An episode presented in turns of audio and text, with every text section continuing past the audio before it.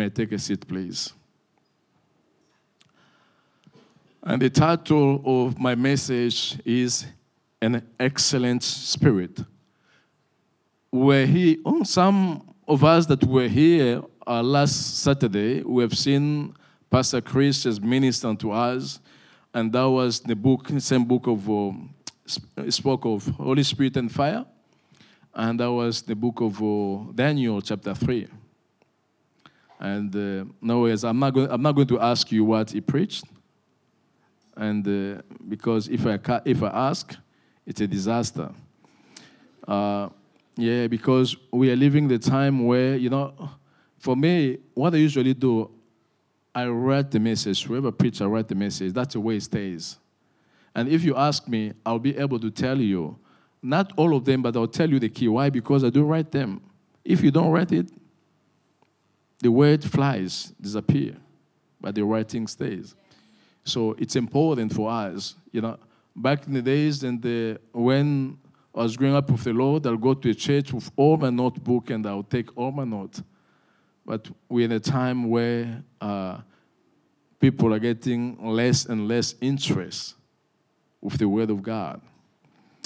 Uh, it doesn't please God that we receive a word and uh, uh that word just it disappear. We do remember Jesus gave a parable of a sower.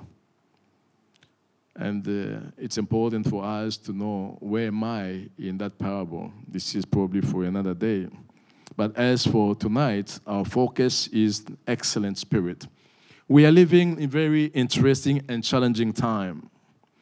The time that we are seeing a lot of signs of the end of time. And many are wondering, asking a question, is there the end of time? Where are we in God's clock? Are we toward the end of time or not? And we are seeing also how the world is becoming too hostile again, towards Christian.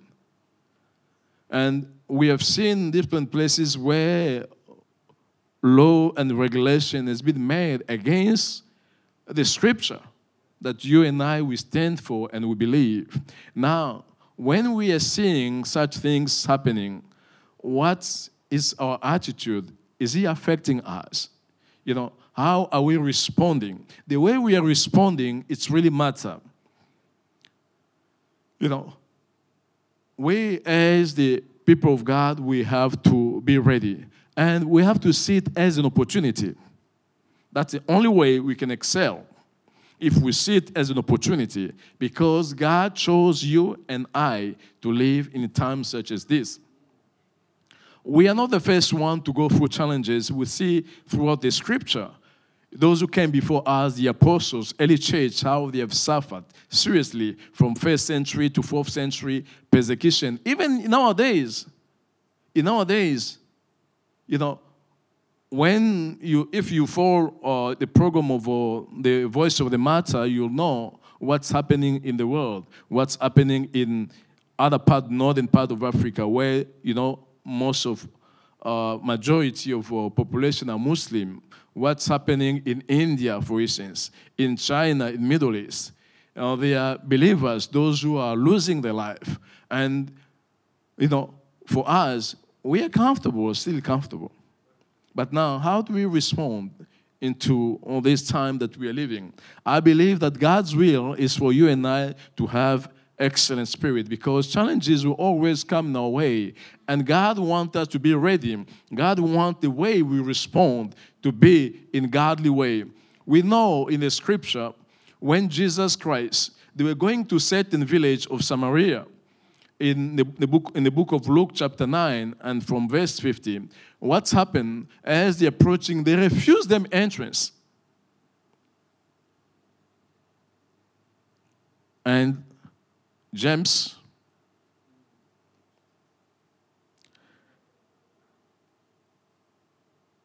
and his brother, John,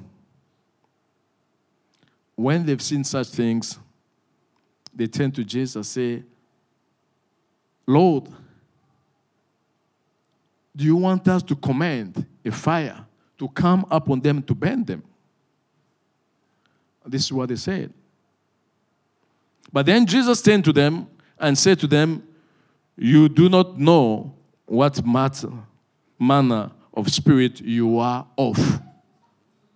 So this spirit, it wasn't excellent spirit that led them to ask Jesus, you know, if he allowed them, because they knew, James, they knew that if Jesus said, and they were able to call for the fire, but that wasn't God's spirit. And what's happened? Our Lord rebuked them. Now, in the story we just read, I'll speak of uh, seven. Can you bring, yes, seven characteristic. Uh, seven characteristic of an excellent spirit. And those seven, we found it in the scripture, we found it in Daniel. And for me, as I was reading the scripture, searching the scripture, I decided to pull seven. Someone can decide, okay, for me, I can focus in four. Someone even in 20. So someone can be 20. So, um, and I want you to just stay with me as we'll go through uh, on this uh, message. Now, first of all, uh, let me go back again about Daniel to refresh again our mind because I think repetition is very important, even though uh, Pastor Chris has ministered to us, but a, a bit of repetition. Now, God warned the children of Judah he warned them through the prophets, especially Jeremiah, warning them to repent, warning them to do what is right. But the, next, the message never went through. Then God warned them about the protection as they continue not walking the way of the Lord. In the year 605 BC, we've seen the first group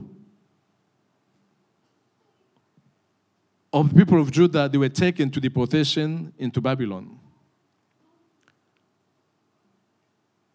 And among those people were taken to deportation, and we know that was Daniel, which they named as Belteshazzar. And he wasn't alone. He was with uh, Ananiah, he was with uh, Mishael, and Azariah. So those whom they changed the name, they gave them the name of Shadrach, Meshach, and Abednego. So they changed the name. They gave them a Babylonian name. I want you to keep it because it's very important. They gave them a Babylonian name. But when you read the chapter 1, and you see just from the beginning, as you know, while they were still serving under Babylon. Because chapter 6, they were under the kingdom of Persian. But chapter 1, they were in Babylon. Or they changed them, and as the Spirit of the Lord was with them, they were chosen among the governor. So we could see the Babylonian, they used them four of them, they were among distinguished officer, counselor, because the Lord was with them. Now, when the king made an order that they should eat in king table, they should eat delicious food, but the food was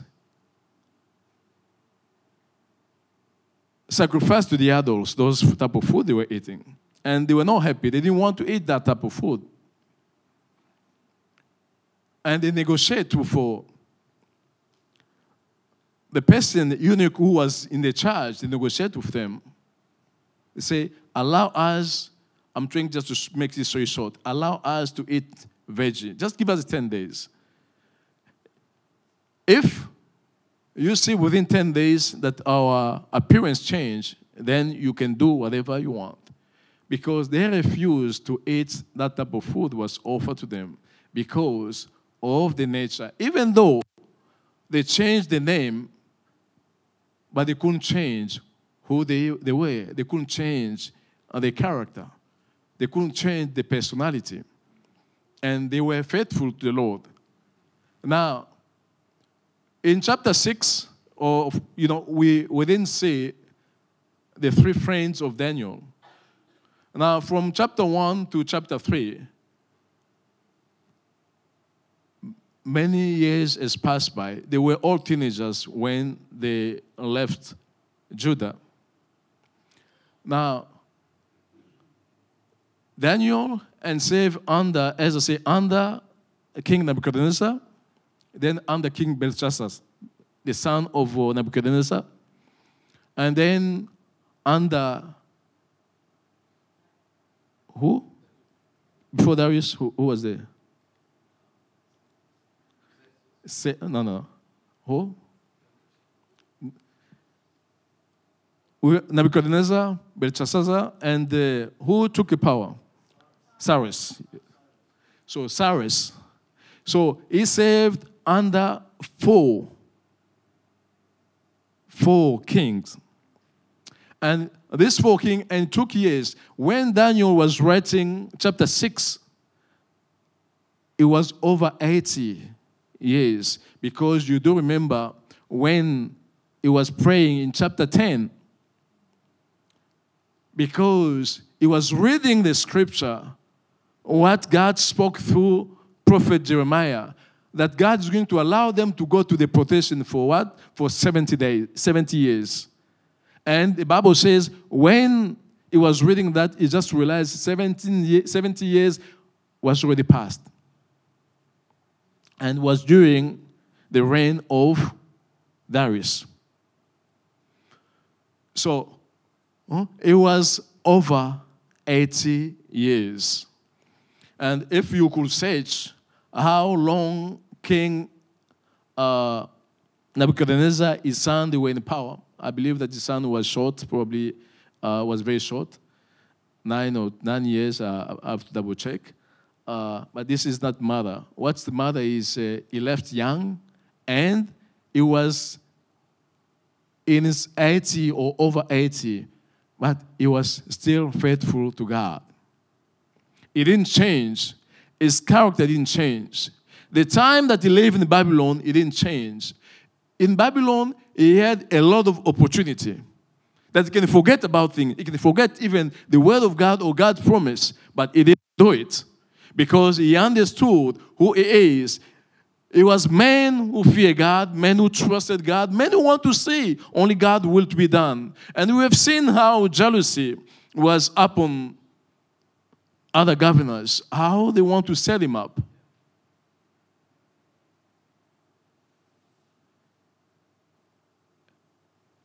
He remained faithful to God.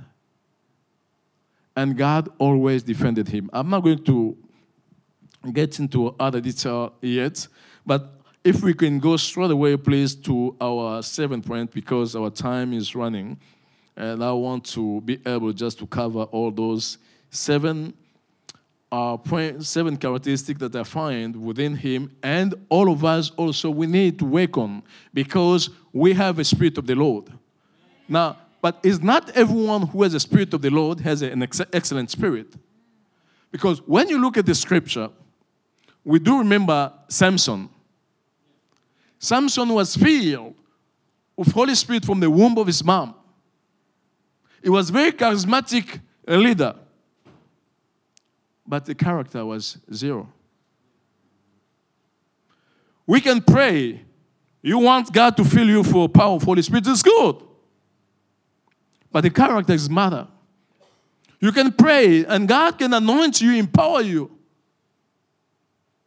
Then you go home, you are still the same person. No transformation. And that's why it's important for us to go through what we are going through because God wants all of us to have excellent spirit and their principles, their aspect that you and I we can learn and to be whom God has called us to, to be.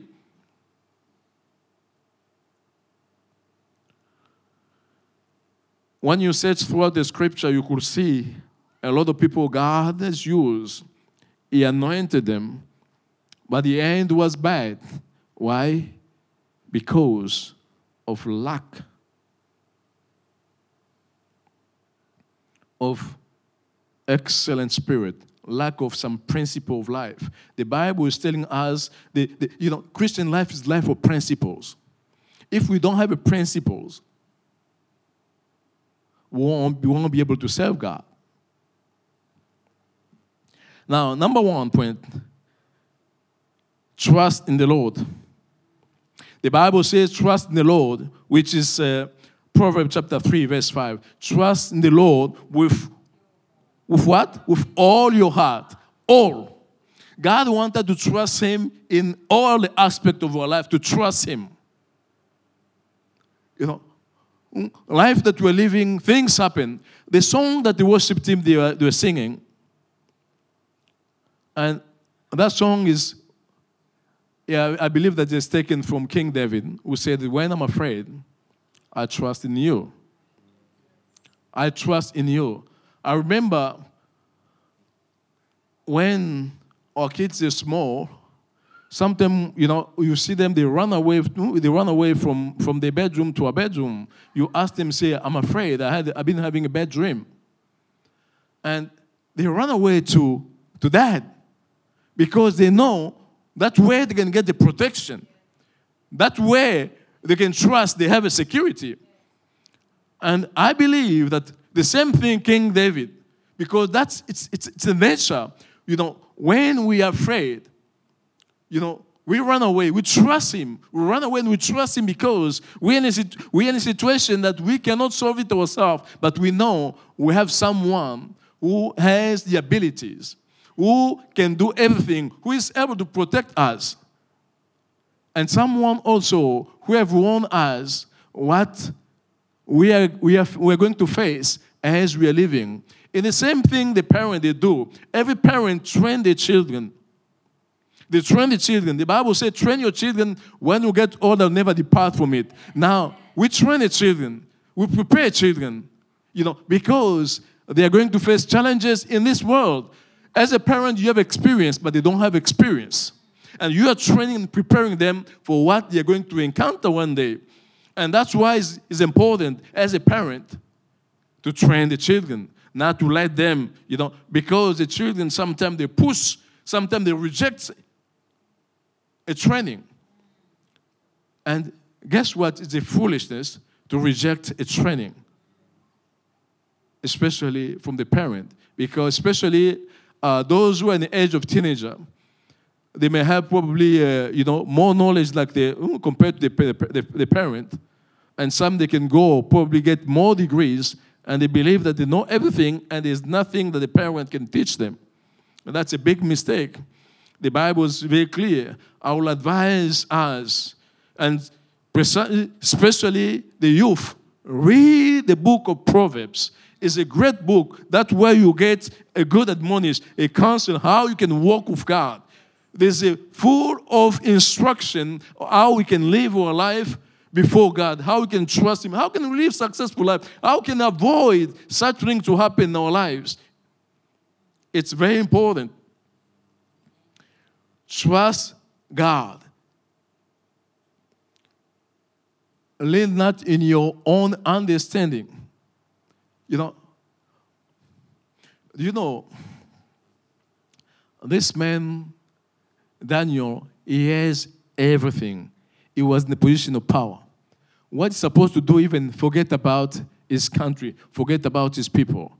But he knew his purpose as a child of God, he knew what needed to be done in that particular time. Other point we come, we we'll get into it later on.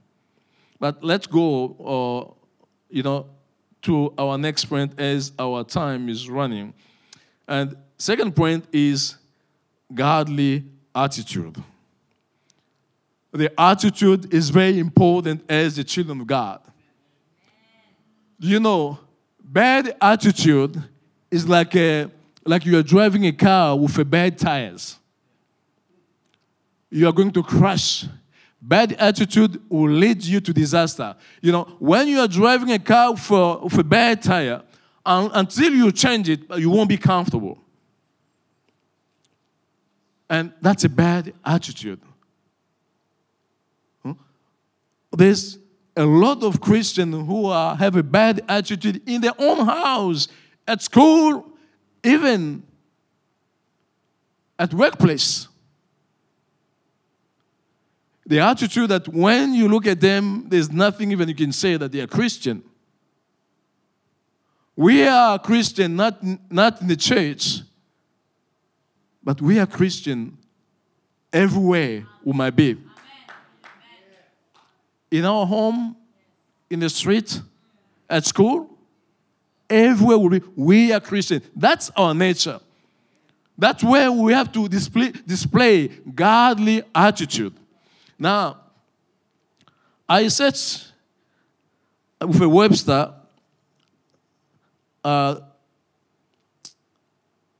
dictionary, and what says that uh, you know attitude is a mental position with regard to a fact or state, a feeling or emotion towards a fact or state. Now, last time when I was uh, in a youth, I had to prayer youth uh, natural visual. Our, our youth, they have covered. You know, God is not limited or is not dictated about our, you know, uh, about our feelings. Now, God is beyond what you and I we, we feel.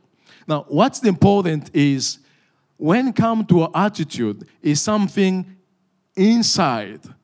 You know, it depends. It's, some, it's a state. Our states state of our heart. Now, hmm, state of our emotions. You know, what is inside, this is what we're going to bring out. Now, but from inside, we have to know always we are the children of God. What the Bible says in the book of uh, Proverbs chapter 23, verse 7. For as he thinks in his heart, so is he. Eat and drink, he says to you but his heart is not with you. Now, the state of our heart is very important. The way we are thinking, the way we are articulating, you know, our mind, our emotions is very important. We cannot be dictates of the situation that is around us. Or if my situation is not good, for sure, I cannot have a good attitude because I'm not in a good mood. Because, you know, the situation around me, you don't see, you don't understand. No you know, to have a godly attitude is a decision that comes from our heart, a decision as a Christian that I have to display a godly attitude regardless of whether my feeling is good or is not good. But I have to display that. Uh, hmm, some uh, probably tw- 20 years ago, I came across uh, a book written by uh, John Maxwell. I believe, 24 irrefutable law of leadership. And in that book, I remember he talked of uh, the law of attitude. Now, in that law, he, he quoted a, a, writer, which is, uh, I don't remember anymore his name unless I have to go and read that book, over 20 years ago. But what that quote says, I still remember that quote says that, now, you know, your attitude determine your altitude. Now, you get that example to a climber. Those who goes for, they do a climbing. Now, your attitude determine your altitude. Your attitude determine how far you're going to go with the load it's very important. If our attitude is, is wrong, if what we are thinking is just thinking bad in our heart, we are thinking that we cannot reach out where God wanted to reach out, or we are entangled with a situation and we believe that, you know, we, you know, we, we, we are just defining ourselves in regard to the situation we are and the effect our attitude, and for sure, we are not going to go far away. We, if we go back into the first point, where we have to trust God, we trust God in everything and wait upon Him. And we, as the children of God, we display a good attitude. And sometimes, you know, you are facing challenges, but you push it. How many people within their, within their own house, even they can't face their husband, you know, I'm not in good mood, I'm not in good attitude, please, can't you tell, can't you see? You, don't you have eyes?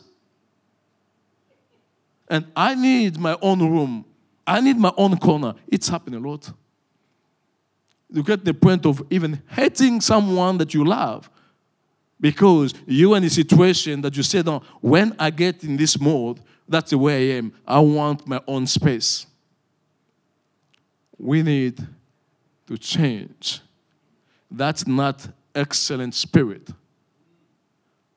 You know, we need to have excellent spirit as the believers. Yes, we have a feeling, we have emotions, but it cannot dictate who we are as the children of God.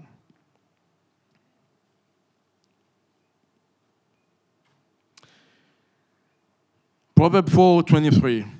Keep your heart with all diligence, for out of it spring the issue, issues of life. It's through our hearts. What do we think? What do we display in our heart, in our mind?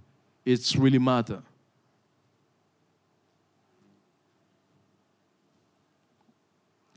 God loves us, and He has given us everything that we need so that we can live godly life. You know, the time that we're living, a lot of people they are going through depression. Depressions. Why they're going through depressions? Because they're afraid of what's happening in the world that we're living. Because the world changed. It was like we are living normal world, and suddenly, from 2029, we're seeing the world changing in our eyes, and especially you that you are born and grew up in Western culture, seeing things like this, and you cannot put it, you cannot reconcile it. But we are not, you know, we are not determined to live this way because the world around us is changing. If the world around us is changing, that we have to see it as an opportunity.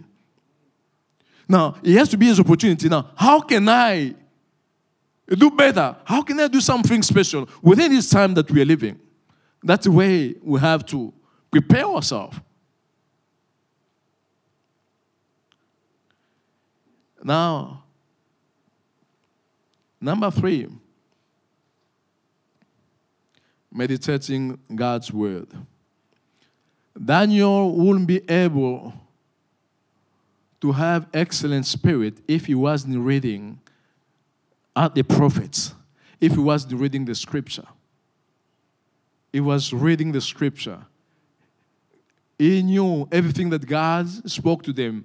Every time he faced challenges, he will seek God's face and God will give instruction. And God told them, say, seek the peace of the country that attack you in captivity because your well-being or your prosperity depend on that place. We are we have not another world, not, not, not, we have only, only this world we're living. Even if you decide that you have to leave here to go somewhere else, it's not bad, but he has to be God. You have to make sure that God is the one that's leading you, not your own feeling, not fear.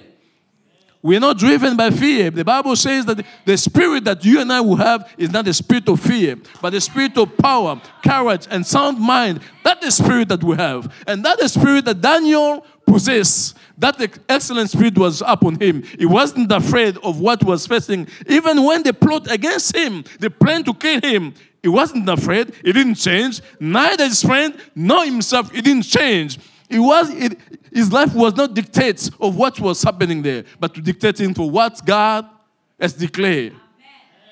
And this is who we are. The world should fear us. Those people, the spirit of Antichrist is afraid of us, is afraid of you. Because you have a Christ Jesus within you. That's why they're behind You know, and they have infiltrated the church already. The body of Christ, the area of leadership, has been infiltrated by the spirit of Antichrist. They have a people that they are working with them. One example how, you know, we, we know how all the reformer they spoke about the Catholicism.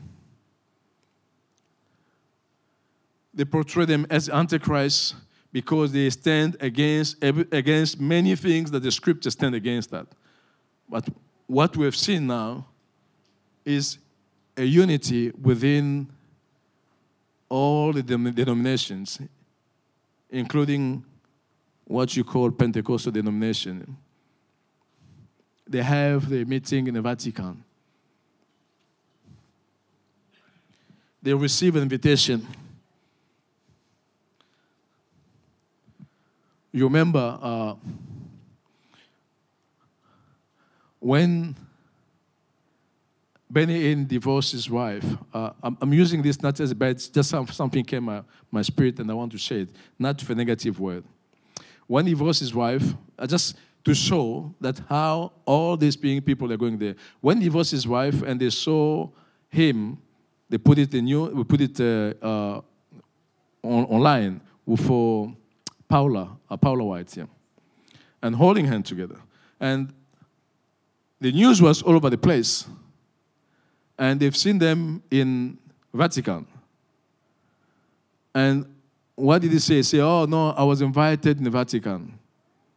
They said no, and the Vatican they checked. They said no. This time in the list of the those who were invited, his name wasn't there. His name wasn't there, but I'm telling you, uh, many of them, they are already they go there. You know what they say that if they are not against us, they are for us because they are supporting them. You know, huh? what uh, this Pope says that he recognize the apostolic ministry that are within every Pentecostal movement in the world. Therefore, he sent them an invitation, all those big figures, including ours. Say, come and you know, let's come together. We recognize that you have a banner, you have a banner of fire. We have, we have seen what God has been doing within you and coming together and coming together, they have one agenda. But as for you and I, let's stand for the scripture. Now, our third point, uh, meditating the word of God. As I say, he knew the word of God, who was meditating the word of God. What the Bible says in Psalm chapter 1, from verse 1, from verse 3 Bless the man who walk not in the counsel of the ungodly, nor stand the, nor stand the not sit, uh, sit for scornful, you know, but who meditate in the law of the Lord. You got it? He meditates in the law of the Lord. The Bible says to meditate in the word of God day and night. That means we read it and we apply it in our lives. It's very important. This is what Daniel was doing, and this is what you and I will have to do every day.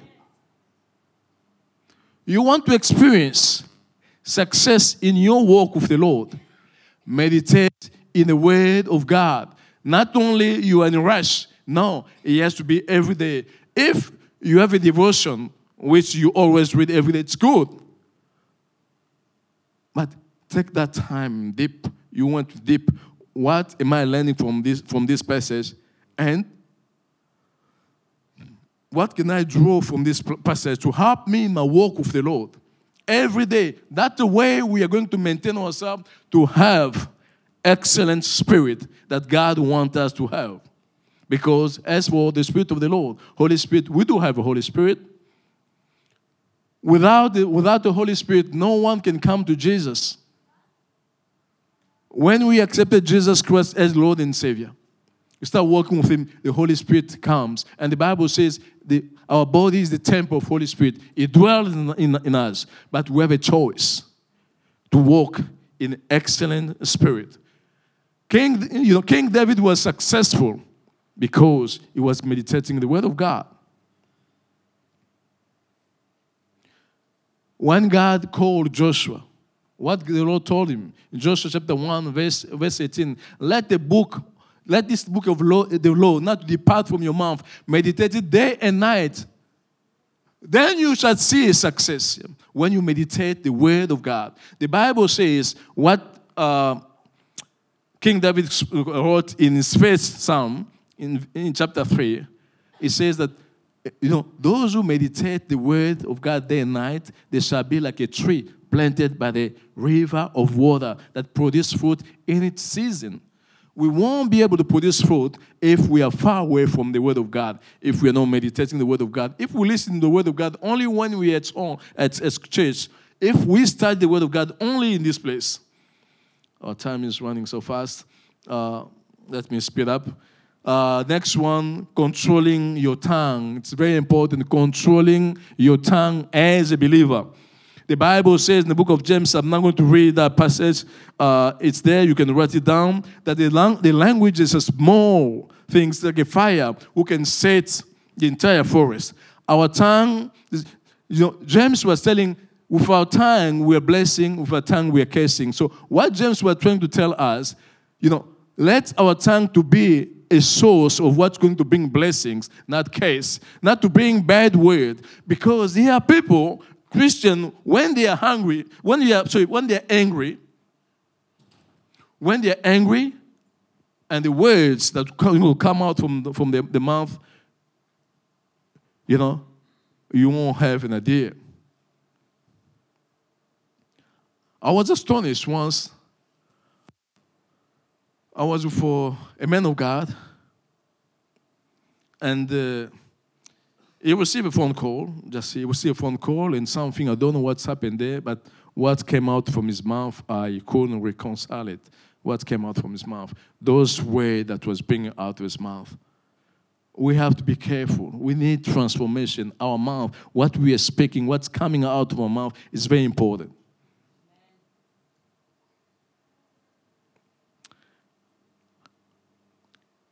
Proverb 17, 27 and 28 says, He who has knowledge is spare his words. A man of understanding is calm, is a calm spirit. He who has knowledge spare his word. And a man of understanding is calm in spirit. That's why when we meditate the Word of God, we gain knowledge, we gain understanding. It's helping us in our word, what we are saying. is helping us in our spirit, the Word of God. And he continue, even fool is counted wise when he hold, he hold his peace. When he shut his lips, is not considered perspective even a fool, when decided just to close his mouth, not to speak, is going to receive a good judgment because he decided not to speak. You know, as the children of God, we have to be a good listener, you know, and we have to check what we are saying. Uh, just, just a uh, parenthèse. Uh, my uh, I've learned there's a lot of things I learned it when I when I oh, when I oh, after after after marriage.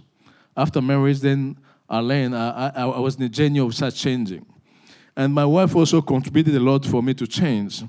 You know, she'll confront me, and she knew my character the way she confront me, and there's a time that when I have to speak, say no, no, no, say, you know, listen. I was speaking first. Listen. Say, can you just listen? And she'll say something, say, God gave us to, you know, to hear, to listen more, and only one mouth to speak. You know.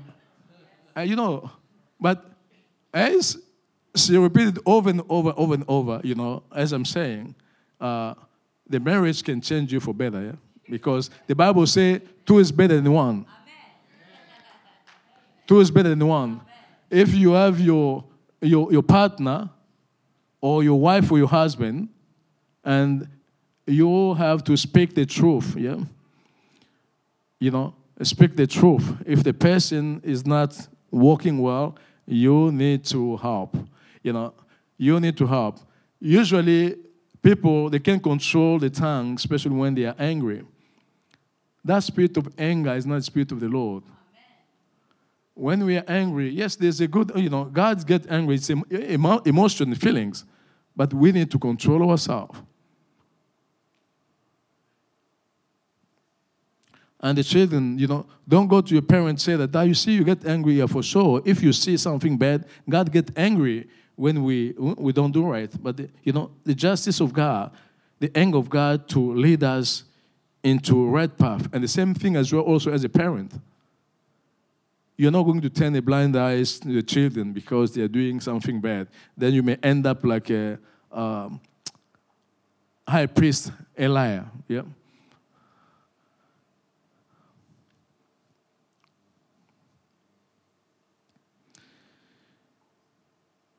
Controlling our tongue is very important. As a believer, it's important how what we are saying. You know, you are filled with the Holy Spirit and walk through the power of Holy Spirit. You are filled with the Holy Spirit. Examine everything, every word you're saying. You know, what is in your heart, you know, you don't express it, won't put you in trouble. Because why? You learn how to think first before you say anything. The Bible says we have to be slow. In what? In speaking. Slow. And quick to listen. Let us be a good listener. I'm still, I'm still uh, working on my, uh, you know, my listening uh, uh skill. Yes, I haven't, I haven't get, I haven't get where I want to get yet. I'm still working on it. I'll learn more about listening from uh, one man uh, who went to be with the Lord. Uh, some people know him, uh, Pastor Steve. You know, he was a good listener. He will listen to you, and very patient man. He will listen to you. At the end, he say, "Oh, you done? Can I speak?" And you know, Every time I'll be with him, then I'll go, I'll go home, I'll try to, you know, to, mm, to apply it.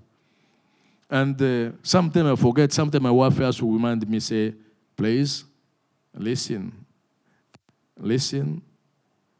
Then I'll go back to what, what I've seen from Pastor Steve, then I'll apply it my, in my, my life. We have to be in that journey of listening to one another. We have to listen to people that we love and we have to be careful for what we are saying. Our gratitude. Number five is gratitude. Now, in the book of Luke, chapter 17, verse 11 to 19, I'm not going to read it, I'll just say, I'm going to explain the story. You know, there were 10 lepers who went to Jesus. They want to be made whole or they want to be cleansed. And Jesus told them, say, go and present yourself to the high priest. You know, now, and they left. So, the law was you cannot go to the high priest unless you are cleansed. But they were not cleansed. That means they believed in the word of Jesus. When he told them, say, go present, present yourself, they believed. And as they're walking in the way, and they just realized that they were made whole, they were cleansed. And one of them, who was a Samaritan, and returned to Jesus, return to go and to thank him for what he has done for him. Then our Lord replied to him say, You were 10, and only you are coming. Where is nine of you? And Jesus emphasized because the one who returned even was, wasn't a Jewish, was a Samaritan. But he returned to show the gratitude to say thanks to our Lord for what He has done for him, for cleansing him. And why he, he emphasized, why did they say, you know, some is Samaritan? Is not, you know, and he talked about Samaritan because they were a stranger to the law of God. A Jewish, they knew what needed to be done. Because as even they were going to show themselves, the law was they have to take even offering to present themselves to the priest. And they knew about it. But only one. In the book of First Thessalonians chapter 5, verse 16 to 18, say, always be joyful, never stop praying. Be thankful in all circumstances, for this is God's will for you who belong to Christ Jesus. Daniel was thankful to God. When you read his entire story, regardless of the situation it was, he was thankful to God because God was keeping my life. He was thankful to God because without God's help, he wouldn't have that position as a governor. God is the one who anointed him and was using him to be a governor, to excel. And he was always thankful to God for what he was doing in his life.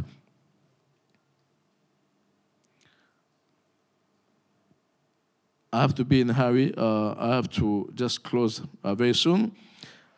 And the sixth one is self control. Every believer, we need to have, self control. Self control is the, the, the last of, uh, of the fruit of spirit that has been said in the book of Galatians 5 22. Self control you know, self-control, the fruit of hmm, the fruit of spirit. We need to have uh, self-control. They are believers. Once they hear something and they lost it, self-control is very important. You know, to have excellent spirit, we need to have a self-control. It's very important in life for believers. We need a self-control the way we are dealing to one another. The way we're dealing with the world that we have, we need a self control. You need a self control when you attack.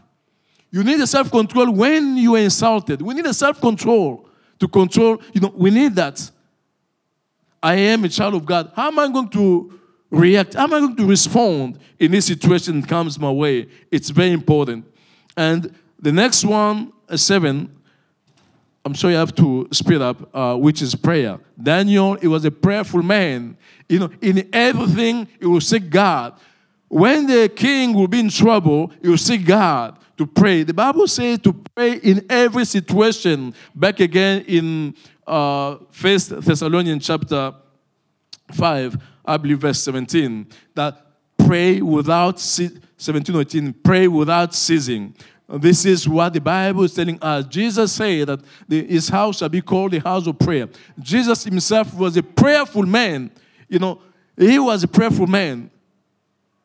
We need to be a prayerful people. We need to have a, you know, every Christian need to have a special time where he seeketh God's face. You know, we need that. Not only collective prayer, which is good, but your own time. Do you have your own time? When was the last time yourself you go you, you went your own bedroom, you close it and seeking God? Putting everything aside just to be yourself and God. If we want really to experience that excellent spirit, we need that time. And we have to learn how to manage our time. Because it's very important how we manage our time. How we are seeing God face is very important. How can we even pray to God that we want to see miracle, we want to see signs in our life if we don't have a time with the Lord, time of one-on-one, we don't have it. How can we? Our Lord Jesus Christ every day prayer. If himself who came from heaven and he was a very prayerful man, how about you and I? We need that. And if you are careful, every time you're in God's presence, you can see the way you live your life, your joy is always be there. The way you live your life is different. Why? Because you are often God's presence. When you're in God's presence, if whatever situation comes your way, it won't shake you because you're in God's presence. Even when you receive a phone call or you know bad news, but you'll be you have that self-control because you are always in God's presence. It's important. You we say that we love God. When we love God, we need to spend that time of intimacy with Him. What happened? One example for married couple. If you're too busy, always busy, you are married, you know, men or usually men they don't complain, and the women they complain that no, you are no, you're not giving me a time. You know, you're not giving me time. You know, you are so busy and no time with me. And as an act of love, you need to give that time. Because we have to remember we are not only spiritual, we have a flesh and blood as well. And someone who needs you, who needs your comfort, who needs you, you know, that's the way God has created that. And the same way as well with God, we have to show that love. When we say that we love Him, spend time with Him, develop time with Him. There are so many that God has blessed. God has poured the gift of spirit in their lives. But there's no manifestation of those gifts because they don't nurture it. The only way we have to nurture it is through prayer and word of God. It's very important. We in generation that we are praying, God, we want to see the miracle like the way, like the early church. How can we see a miracle if we are a generation that we are prayerless? We don't pray. It's easy for someone can get a phone, use one hour for nonsense, but then to use just one hour that one hour in God's presence. One hour in God's presence, God can do more. God can speak to you. He can save people. God can give you, can trust you with something. You know, something that it can blow mind, it can change entire generation. You know, sometimes God says, She says, Whom am I going to send? Whom am I going to use? No one, everyone are busy in their own lives. And that's the Christianity that we're living today. But God wants us to have excellent spirit. The way, the same way that we've seen in the life of Daniel. We've seen in the scripture how Joseph, Joseph also is one person that had excellent life, excellent spirit. He had excellent spirit. Apostle Paul had excellent spirit.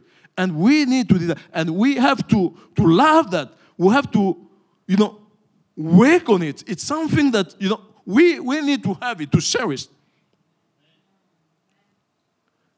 Daniel, it was over 80s. He was still praying because remember the promise of God when no one, no one was caring. The entire kingdom. It, was, it wasn't the only Jew that was taken to deportation. There were many of them.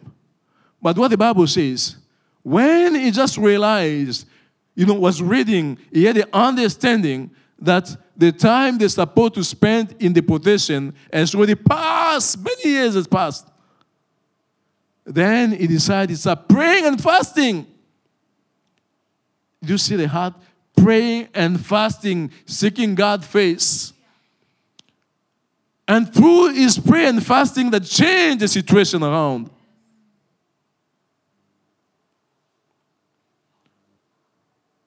Dear brother or dear sister, God loves us.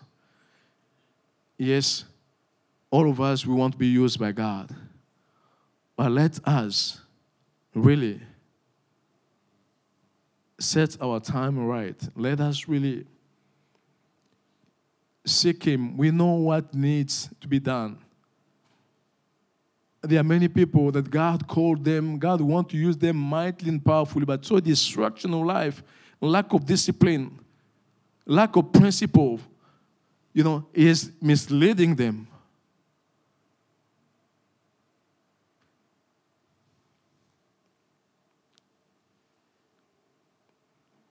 I'll close with this passage. Second Timothy chapter 1, verse 3. I thank God, whom I save with pure conscience, as my fore, my forefathers did. As without ceasing, I remember you in my prayer night and day. When Apostle Paul was writing this passage or this book, he was in his death row, waiting to be killed, executed. And he made it very clear. Said, I serve God with a pure heart and pure conscience.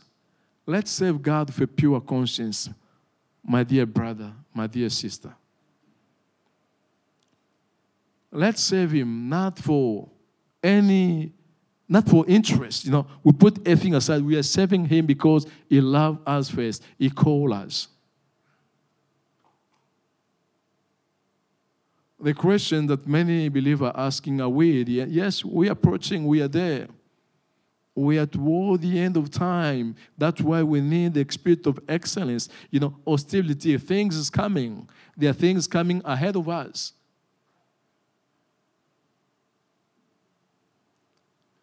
Let us please stand up.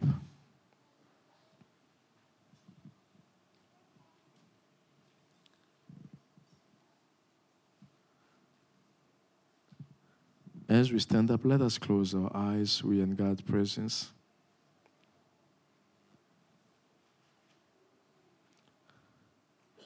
God loves us.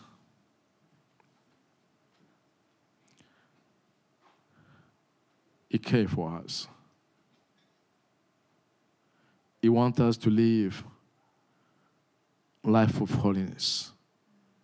He wants us to live life, not life of sin. He wants those characteristics to be found in us. Let us fall in love with God again. Let us fall in love with the words of God again. Let us serve Him with a pure heart pure conscience.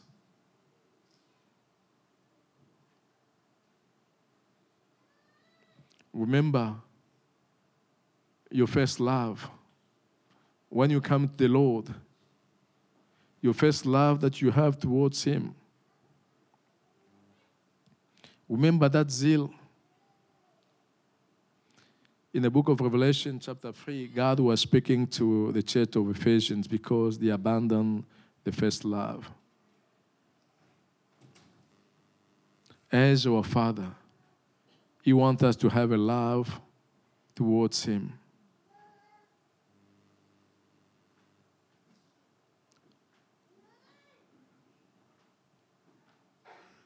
An excellent spirit. We can have it only if we don't conform ourselves into, if we do not conform into this world system. But if we are, we love the world. The Bible said the love of God is now with us. Jesus says, Matthew 6 33, Seek first the kingdom of God and his righteousness, the rest shall be added unto us. We need Him. You are here because he loves you. You are here because He has a wonderful plan for you. You are here because He wants you to have an excellent spirit. He wants you to be a vessel that is going to use in this end of time. He wants you to be like the believer.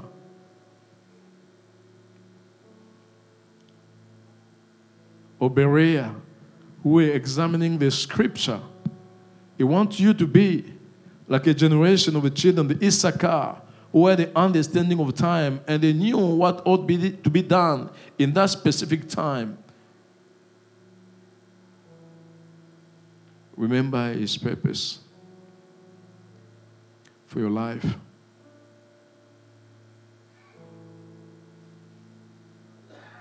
My dear brother, my dear sister. God loves us. God loves you and I. He cares for us. He wants the transformation. What will save us? To be filled with the Holy Spirit. Then we'll end up like Samson. We need the principle. We need to walk with excellent spirit, like Enoch walked with the Lord, like Noah like so many who came before us. It's not hard, my dear brother, sister. It's not hard. It's easy because the Holy Spirit is here to help us. I want you to pray. I believe that what I speak is very little, but the Holy Spirit will speak volume. It will speak to you even things I didn't point it out because of time.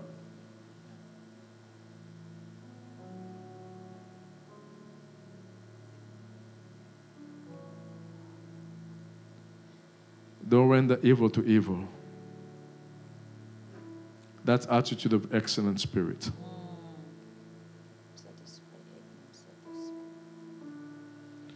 We're living the time where we want to please more people instead of pleasing God.